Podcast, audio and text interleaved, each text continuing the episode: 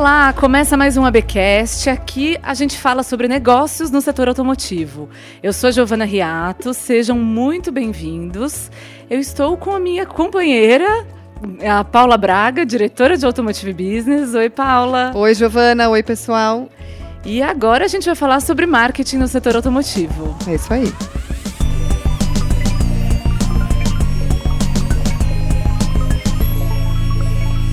O nosso convidado de hoje é o Cláudio Ravix, diretor de marketing da Audi do Brasil e um amigo nosso, né, Cláudio? Seja bem-vindo, que bom te receber aqui. É, muitíssimo obrigado, prazer imenso estar aqui com vocês, ainda mais para poder falar desse tema maravilhoso que é comunicação e marketing. É sempre muito bom dividir isso com vocês. Exatamente, principalmente nesse setor que no meio de tantas revoluções ainda precisa pensar nessa revolução do marketing, da comunicação. Não vai parar de pensar nunca, na verdade. Né? nunca. Estamos pensando hoje o que vai acontecer daqui a dois, três anos. É assim, né? Então, é...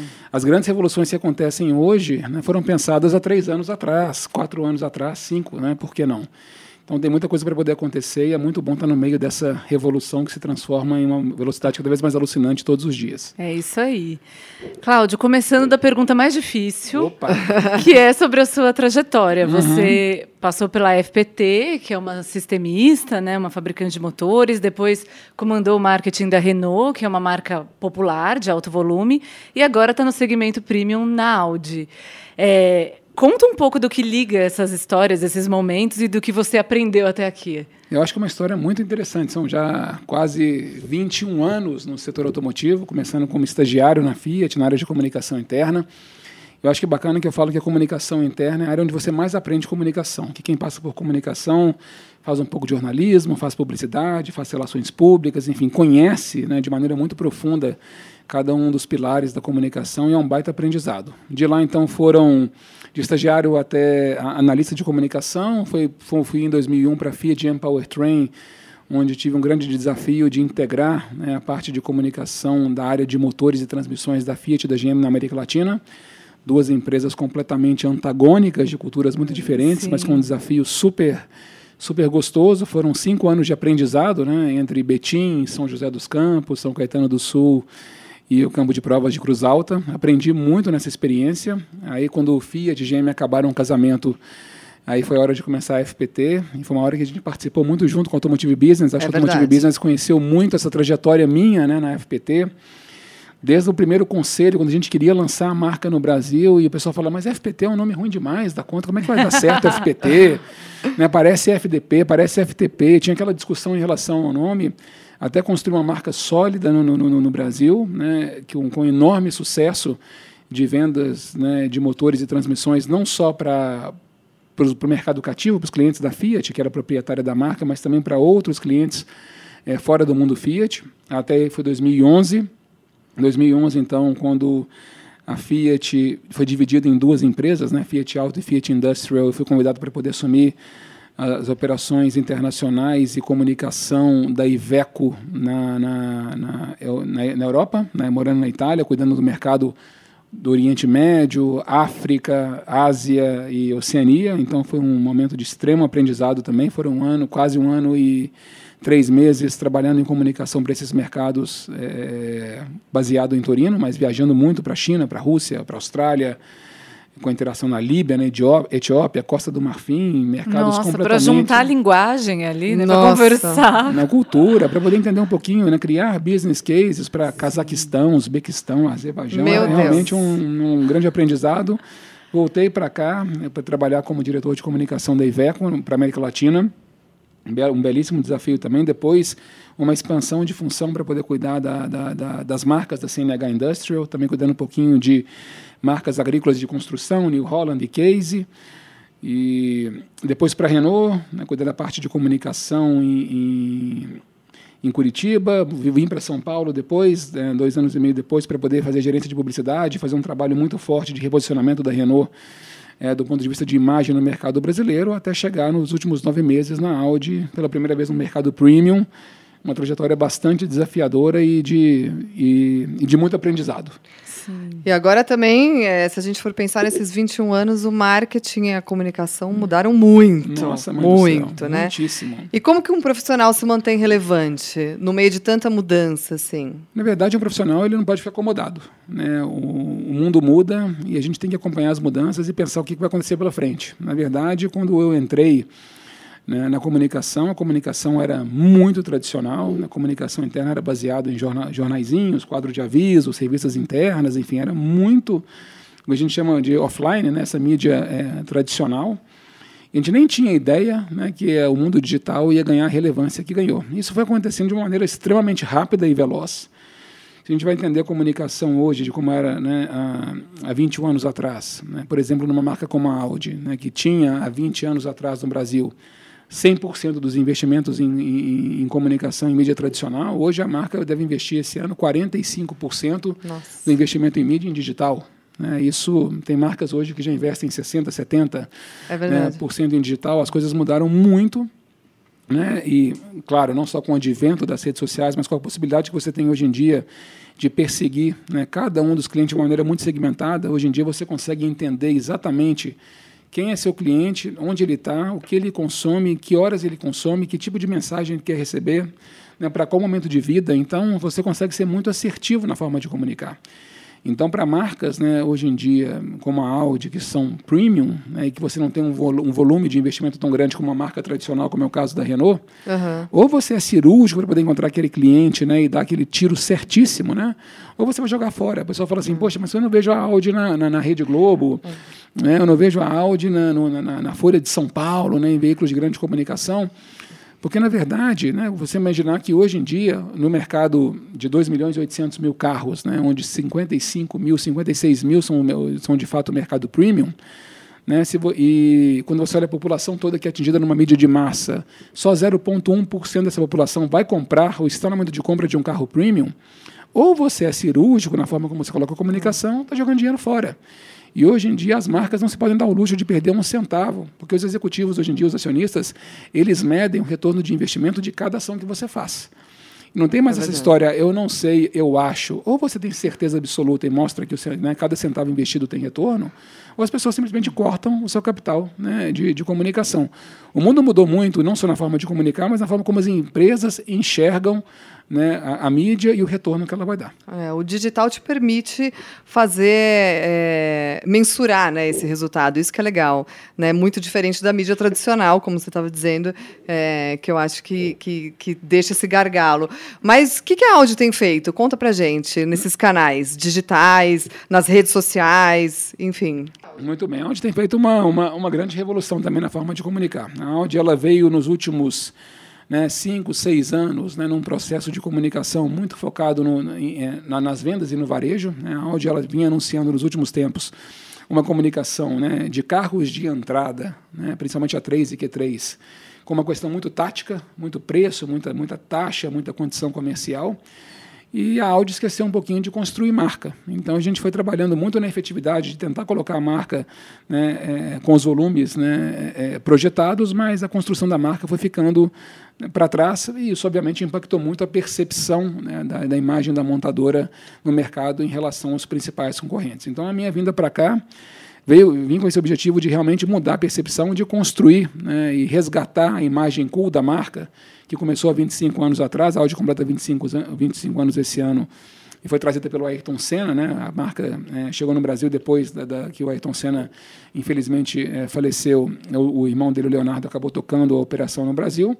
Tinha muita coisa bacana da marca no Brasil que a gente está tentando resgatar agora nesses 25 anos.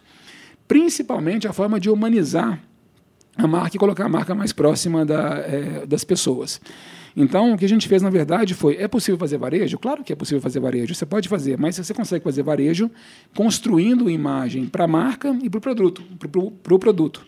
Uma vez até que, uma vez que o objetivo da marca também é se tornar, né, nos próximos anos, né, em um curto período de tempo, a marca premium mais desejada do mercado brasileiro. Então, a primeira campanha nossa foi uma campanha que a gente chamou Happy Baby Born, que era uma campanha que a gente lançou no Natal, em dezembro, onde a gente mostrava né, um casal né, que ia ter um neném, né, e eles vão dar uma volta para a maternidade né, a bordo de um Audi, e essa criança, quando ela nasce, então, né, em vez dela nascer chorando, ela nasce sorrindo, e aí e a gente assinou né, essa campanha com uma emoção desde a primeira volta, e desde então, desde o Natal, essa criança vem crescendo, e ela cresce com um vínculo muito forte com os pais, e ela realmente se tranquiliza, sorri, está alegre quando ela está em contato com algum dos features, alguns dos produtos da marca. E depois que tem esses filminhos, é claro que você também tem é, a condição comercial e o preço, mas você aproveita né, uma história da, da marca para poder criar valor e gerar desejo.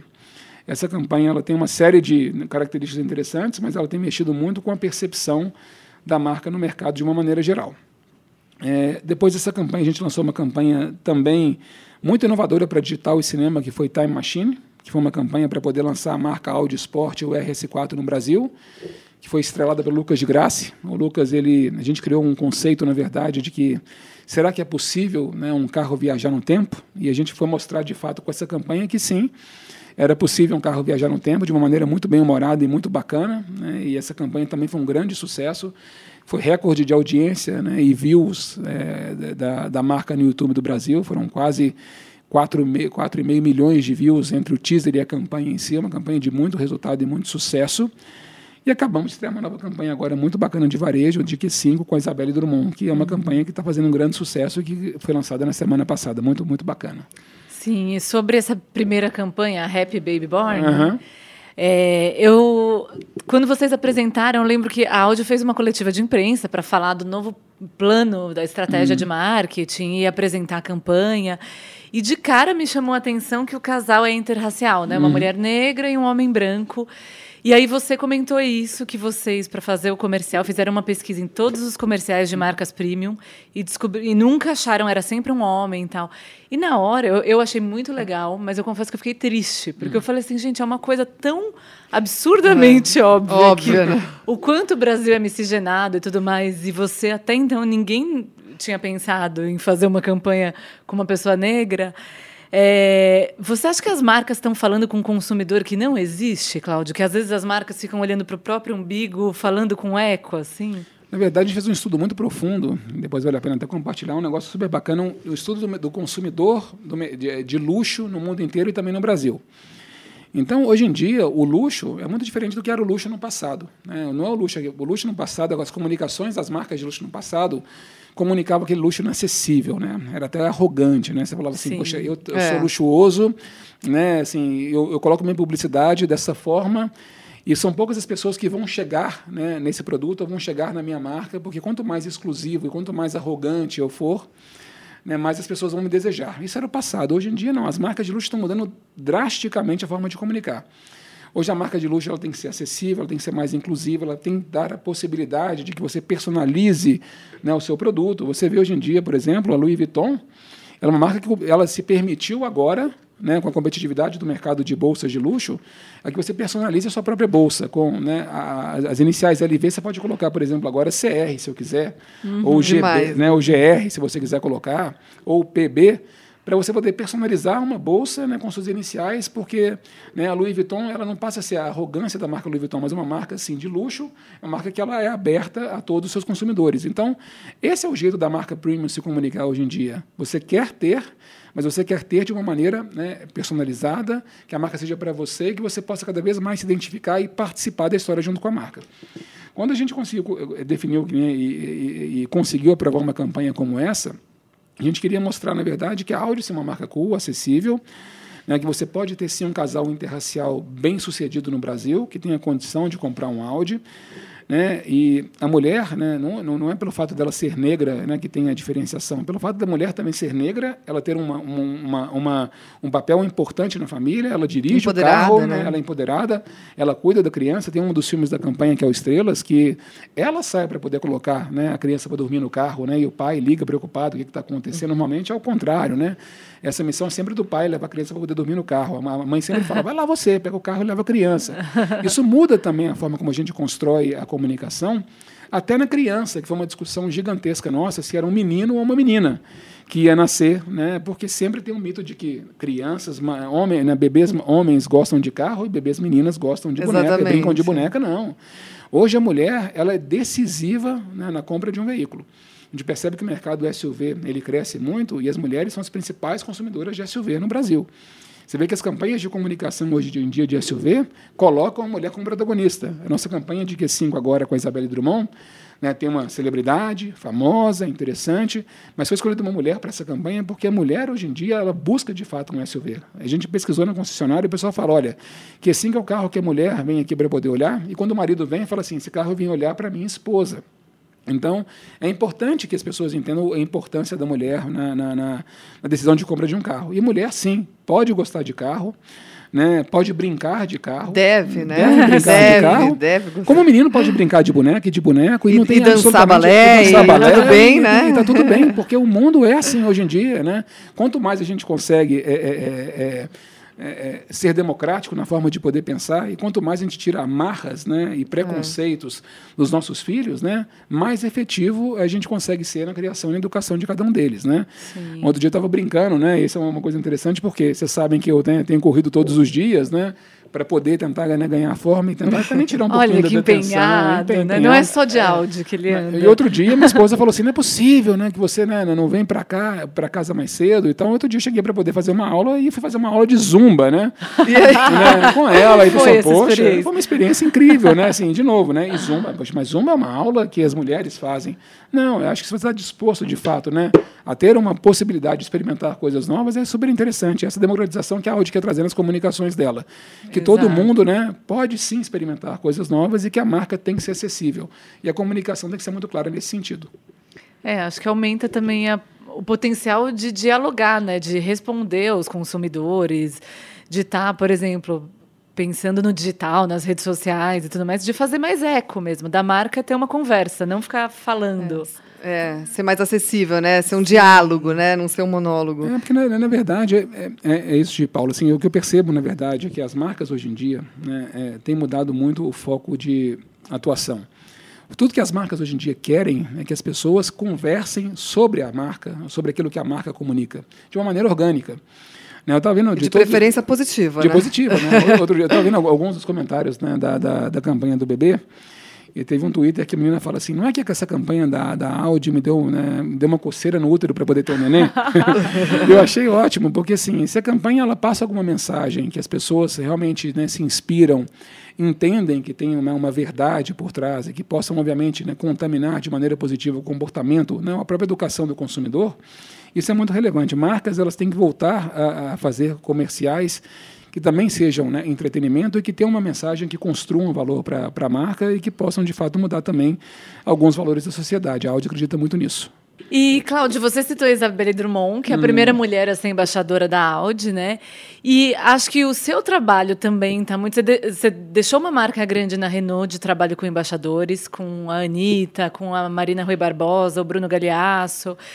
E eu, eu quero saber, você que está se tornando especialista nesse tema, né, nesse trabalho com embaixadores, essa fórmula ainda funciona no marketing na era digital? E me conta o que uma marca busca com o embaixador e o que um, embaixador entrega, que troca você tem aí no meio?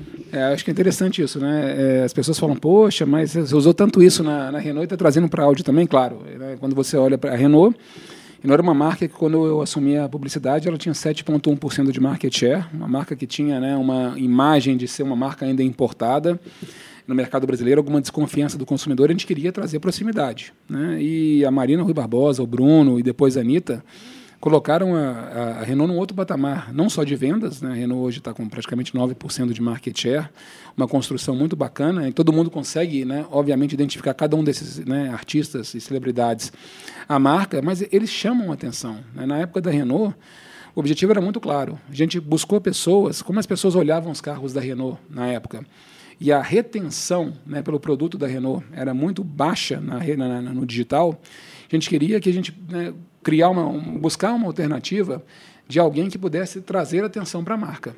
Na época, Marina Rui Barbosa, ela era é, pelo Instagram, aquela artista que, eles chamavam de thumb stopper.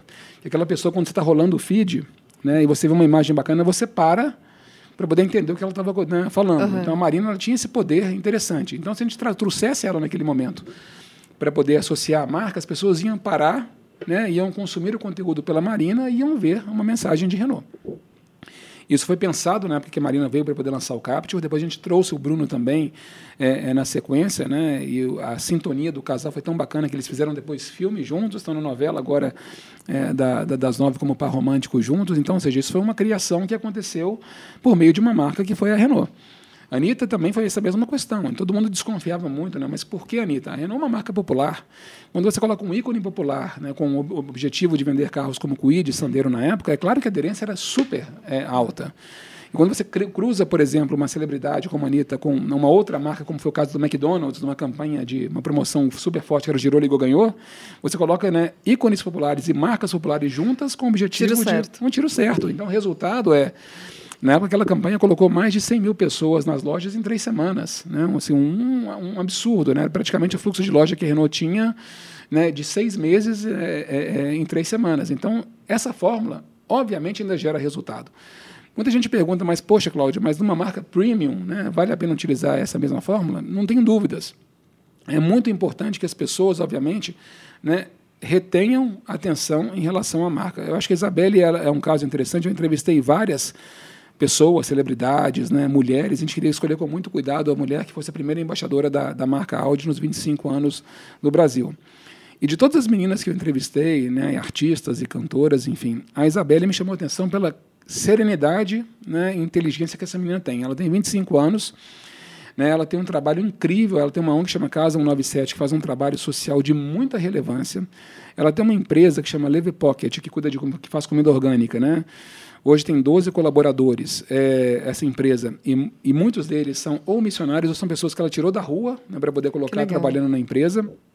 Né? Ela é uma artista muito bem sucedida, né? uma atriz que começou a carreira muito cedo né? e que mostra que as mulheres, sim, né? têm espaço e podem protagonizar né? É, é, é, papéis importantes em qualquer lugar da sociedade, desde novas. Isso também tem um valor interessante ela é muito coerente na forma como ela se propõe né, a colocar, tem causas né, nobres. Ela, é, ela foi agora eleita também uma das, é, pela Forbes, uma das grandes né, celebridades abaixo de 30, um dos grandes nomes abaixo de 30 anos, né, que se destacam no Brasil né, pela atuação que ela tem. Então a gente achava que era o nome correto para poder colocar né, na, a, a, a frente da Audi. E a repercussão foi absolutamente né, positiva. Todos os comentários que foram feitos né, nas redes sociais é de que realmente a gente escolheu uma pessoa correta, né, que tem uma credibilidade imensa. Ela não tem um, né, 30, 40 milhões de seguidores, não é isso que a Audi procura, né? ela não procura um alcance grande, é uma marca de nicho, ela procura gente que engaja muito e que a mensagem seja realmente né, compreendida e de uma maneira muito positiva, sem nenhum tipo de dúvida em relação ao que ela comunica. A primeira campanha dela agora do oftalmologista né, já tem trazido excelentes resultados né, na busca de Q5. O primeiro final de semana de campanha aumentou de maneira considerável o fluxo.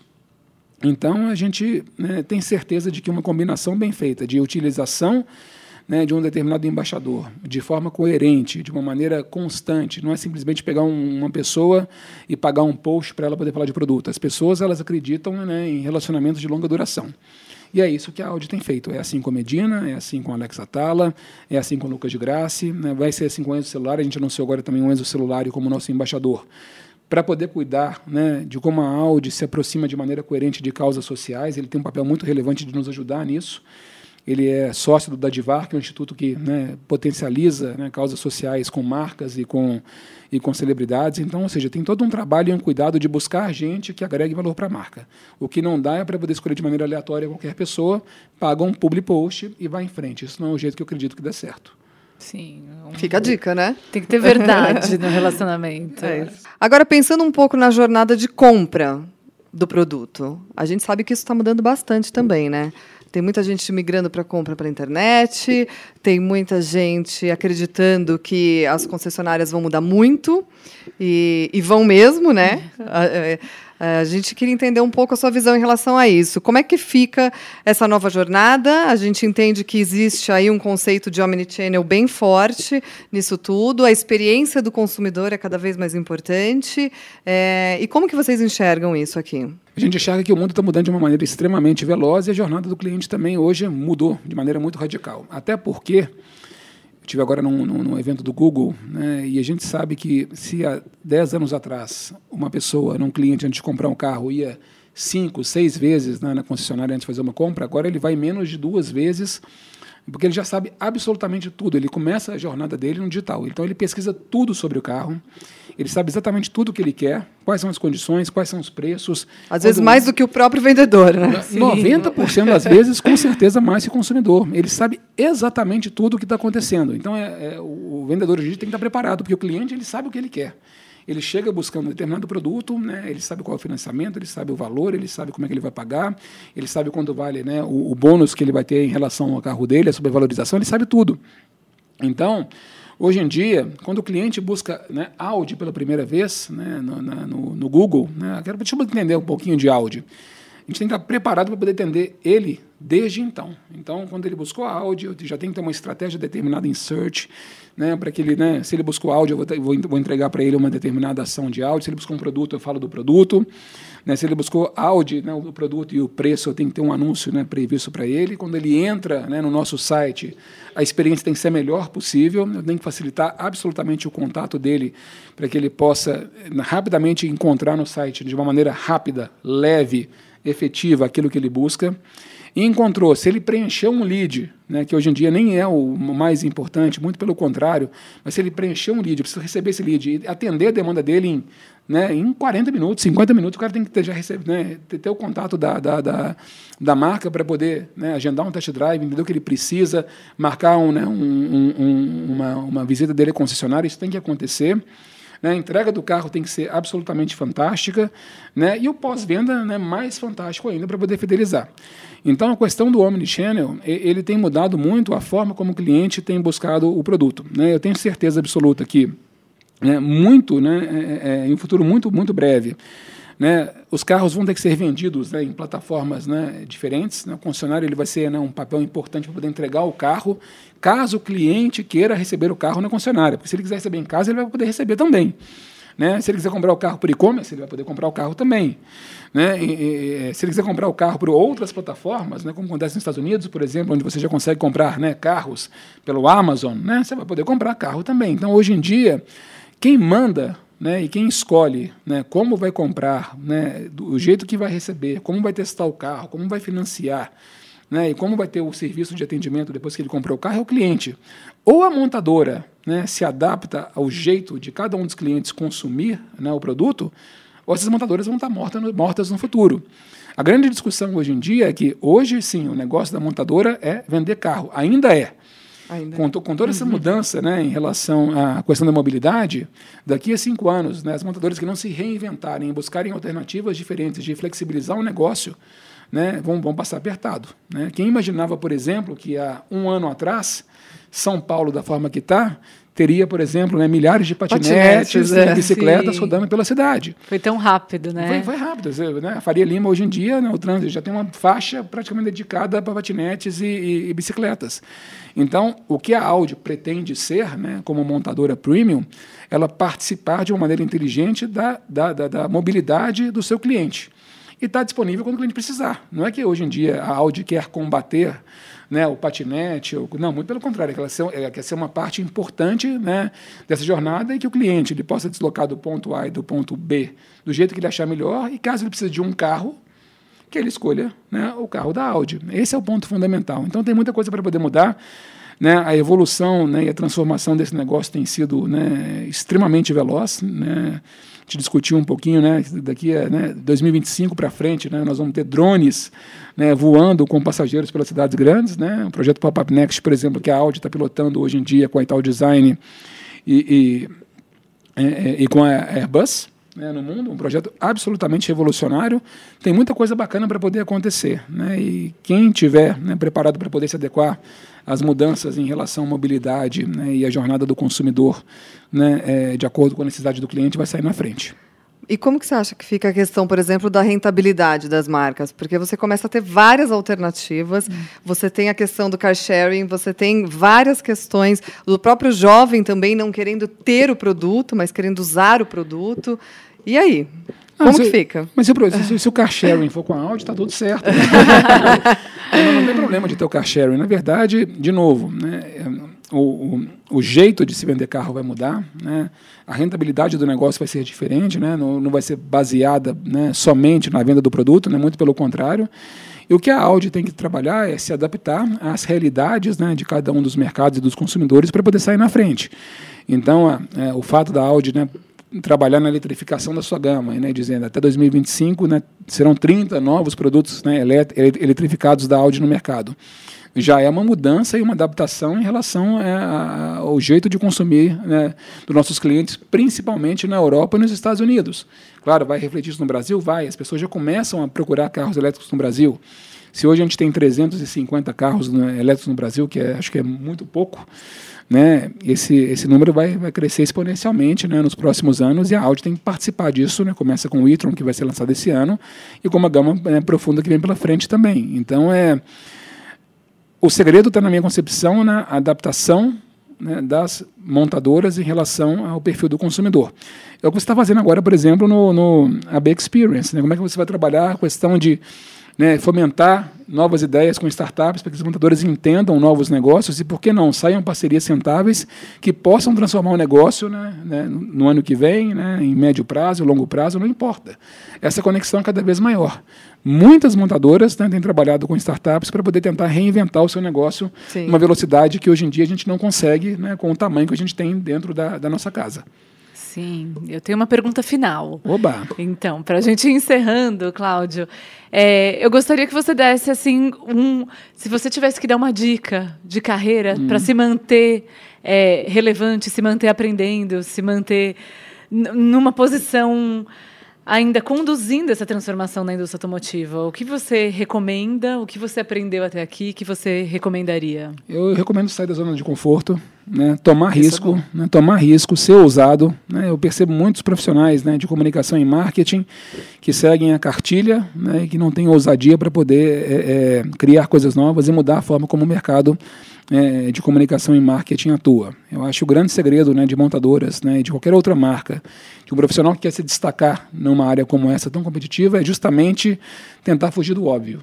É, quem foge do óbvio, obviamente pode quebrar a cara né, e se dar mal, mas pode se dar muito bem também. É, é, pessoal, a área de marketing hoje em dia, é claro que vai sempre seguir os objetivos da organização e aquela pressão por vendas, né, aquela pressão por varejo, aquela pressão né, pelo resultado né, e vai ser sempre assim. Mas se você conseguir convencer seu chefe né, a mostrar um projeto que realmente seja diferente e que possa marcar a sua empresa de uma maneira que né, construa valor né, para o cliente e também para a marca, você vai se diferenciar. E eu acredito é, realmente nisso.